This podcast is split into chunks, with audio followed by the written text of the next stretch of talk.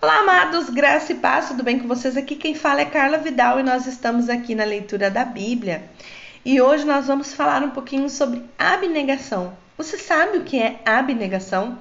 Confesso para vocês que eu nunca tinha ouvido falar nessa palavra até que eu assisti um filme chamado Divergente. E aí eu fui pesquisar o que era abnegar. O que, que é isso? É renunciar aos seus próprios interesses e ou às suas tendências naturais, sacrificar-se em benefício de outra pessoa, de uma ideia ou de uma causa. É a superação das ideias egoístas da personalidade.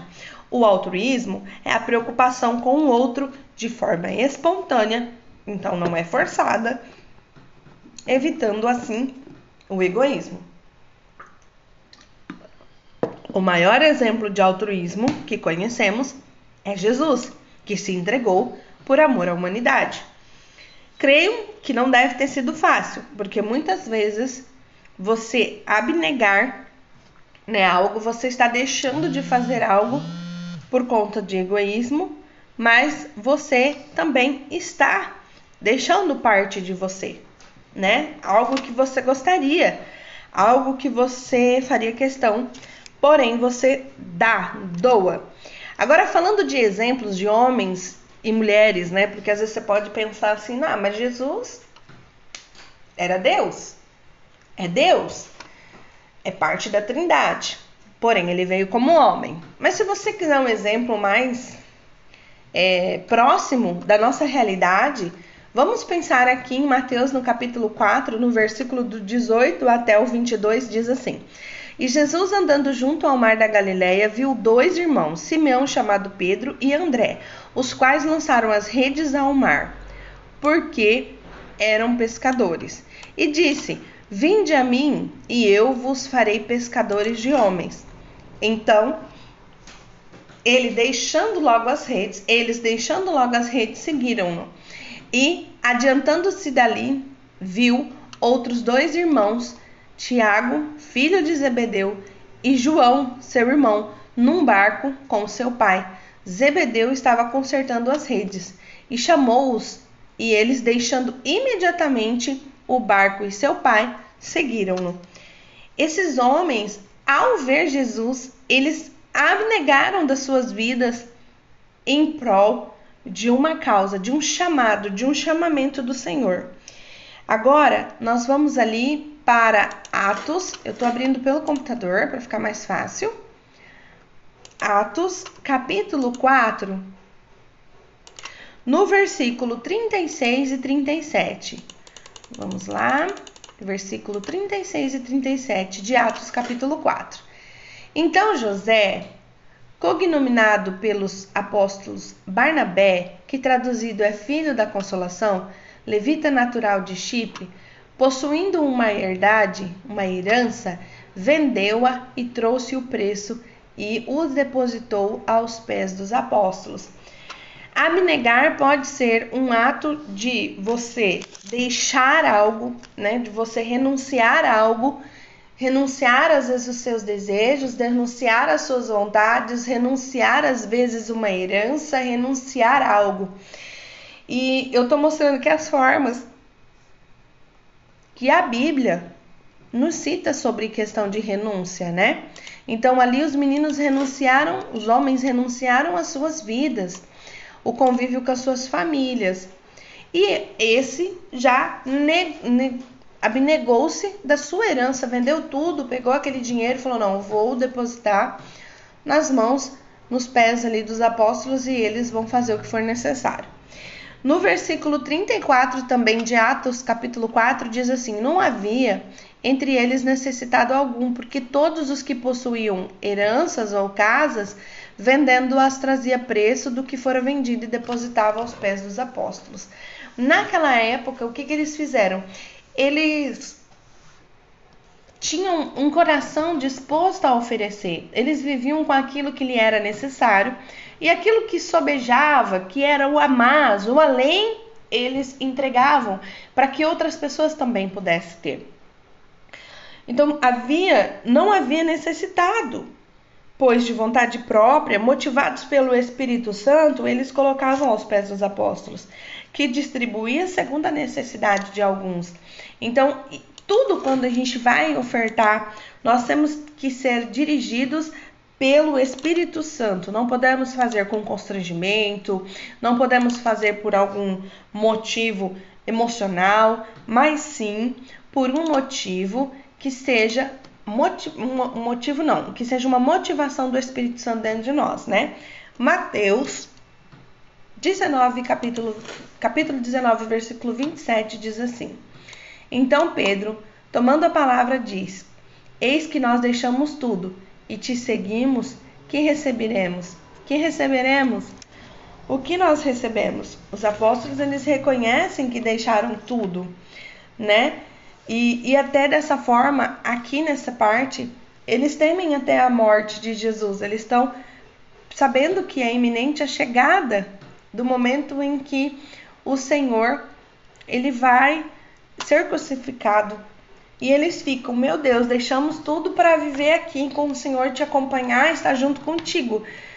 Mas o que o que nós o que vamos receber? O que nós estamos recebendo? o que nós estamos aqui fazendo? Qual que é qual que é a recompensa disso? E aqui no no próprio capítulo, versículos um pouquinho à frente de Mateus 19, diz assim: E todo aquele que tiver deixado casas, irmãos, irmão, pai, mãe, mulher ou filhos ou terras por amor em meu nome, receberá cem vezes tanto e herdará a vida eterna. Porém, muitos são os chamados e poucos são os escolhidos. Aqui nessa né, versão que eu peguei aqui, ela, ela fala assim: porém, muitos primeiros serão os derradeiros e muitos derradeiros serão os primeiros. Porém, alguns vão ser chamados, os, os primeiros chamados e vão desistir, e os últimos às vezes serão os primeiros a aceitar. Quando nós vamos lá em Lucas, deixa eu abrir aqui. Quando nós vamos em Lucas, no capítulo 21, no versículo 4. Abri. Portanto, todo aquele que deitaram para as ofertas de Deus, porque todos aqueles que deitaram para as ofertas de Deus do que lhe sobejava, mas esta, da sua pobreza, deixou o sustento que tinha. Aqui está se falando da oferta da viúva pobre, né? Capítulo 20 de Lucas.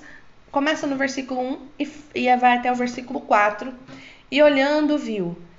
Viu os ricos lançarem as suas ofertas na arca do tesouro e viu também uma pobre viúva lançar duas pequenas moedas e disse: Em verdade vos digo que lançou mais que todos esta pobre viúva, porque todos deixaram ali as ofertas daquilo que se sobrava. Sobrou eu coloco, mas ela não, ela fez uma oferta. Ela abnegou às vezes do direito de comer. Ela negou às vezes o direito de ter um conforto para poder servir a obra do Senhor. Ela fez motivada na carne? Com certeza não. Com certeza ela fez motivada no Espírito Santo. Então, nós precisamos entender que existem pessoas que estão sofrendo, seja por qual motivo sejam. E nós precisamos, às vezes, abnegar um pouco de nós mesmos, abnegar dos nossos tempos, às vezes do nosso recurso financeiro, dos nossos desejos, das nossas vontades. E muitas vezes nós devemos também abnegar a juventude. Porque o que, que, é a juventude, né? Às vezes a gente fala assim, mas ah, como assim? Eu vou me negar, eu vou deixar de ser jovem e vou ser adulto? Não, eu vou me lembrar.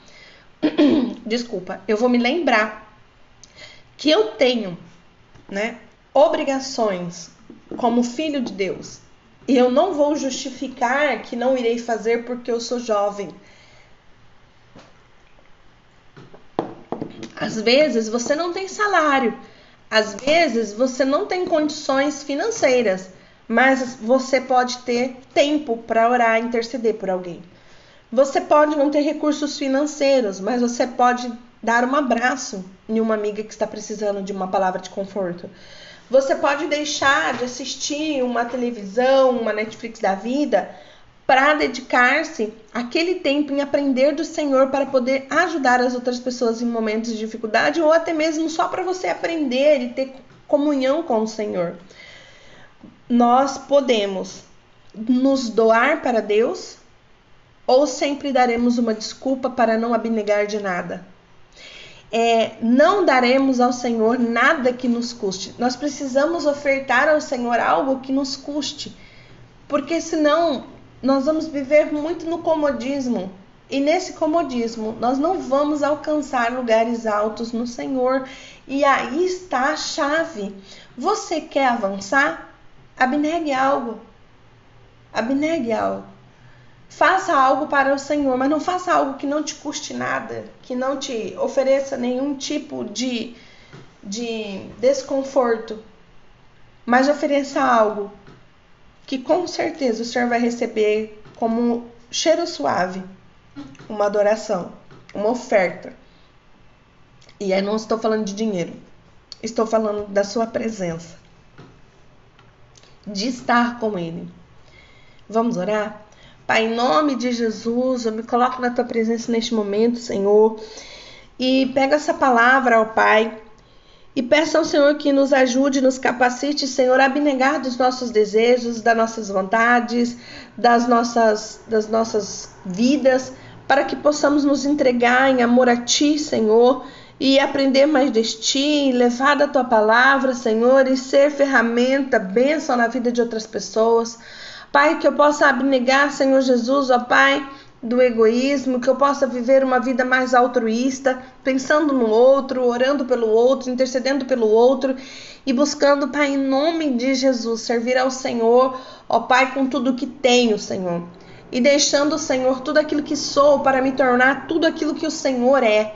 Pai, em nome de Jesus, que o Senhor, ó Deus, possa nos ensinar, ó Pai, a sermos menos egoístas, a nos ensinar, ó Deus, a viver uma vida, Pai, em busca da santidade, em busca, Senhor, da renúncia de nós mesmos. Pai, em nome de Jesus, que o Senhor cresça em nós, que nós possamos a diminuir para que o Senhor cresça e nos dá um coração também, Senhor. Um coração, ó Pai, que é capaz, ó Deus, de entender, Senhor, que nós estamos em busca daquilo que o Senhor tem nos prometido, Pai, da vida eterna. Essa vida é curta, ela é passageira, mas que o Senhor nos ensine a entregar, a abnegar mais dos nossos tempos, dos nossos recursos, dos nossos desejos, das nossas vontades, da nossa personalidade e também da nossa juventude ou até mesmo, Senhor, daquilo que o Senhor nos pedir. Que o teu Espírito Santo nos constranja e que nós estejamos, estejamos atentos a ouvir a voz do Espírito Santo para entregar ao Senhor aquilo que nós temos, o melhor, pois Deus entregou o seu filho. Porém, Jesus, ele se entregou como oferta por nós. O Senhor Deus desejou ter a humanidade, resgatar essa humanidade. E Jesus se colocou na linha de frente para vir como homem e sofrer por mim e por você. O que daremos em resposta ao sacrifício de Jesus nesse dia de hoje? Graça e paz, fique com Deus e até breve.